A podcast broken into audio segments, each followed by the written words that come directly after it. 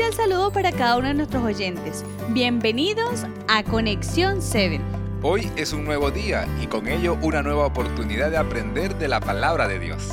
Así es, por eso querido oyente te invitamos a estar atentos a la meditación de Isaías del capítulo 35. Laura, quería comentarte, sé que a veces es inevitable estar triste por las injusticias que las personas cometen, pero hoy Dios por medio de la Biblia nos regala una linda palabra de esperanza. ¿Y qué esperanza es esa, Miguel? Bueno, para descubrirla, te invito a que por favor leas Isaías 35:4. Por supuesto que sí, dice, Decid a los de corazón opacado, ánimo, no temáis, vuestro Dios viene con venganza, con recompensa, Dios mismo vendrá y os salvará. Sabes, Laura, este versículo de hoy me llena de esperanza y tranquilidad en mi corazón. ¿Y por qué lo dices, Miguel? Porque Dios allí me dice que Él se encargará de las injusticias que se cometan. Él dará su recompensa a las personas que obren mal.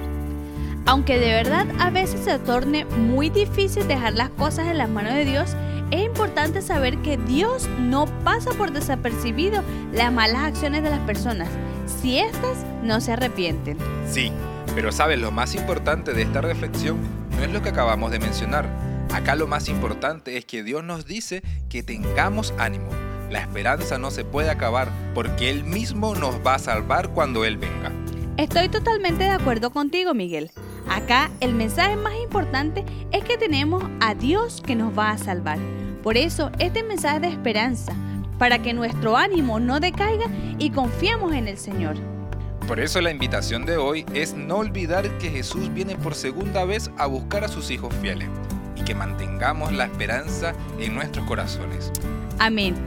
Sabes, querido oyente, te invitamos a leer todo el capítulo 35. Trae ricas enseñanzas que tú puedes encontrar, donde describe cómo será el cielo.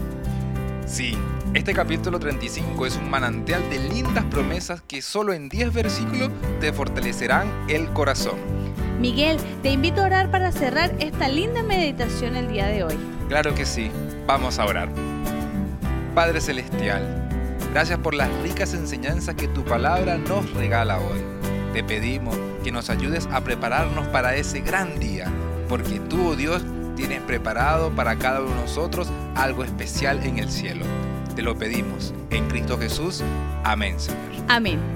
Querido amigo, no olvides que te esperamos mañana en un nuevo podcast de Conexión 7. Dios te bendiga.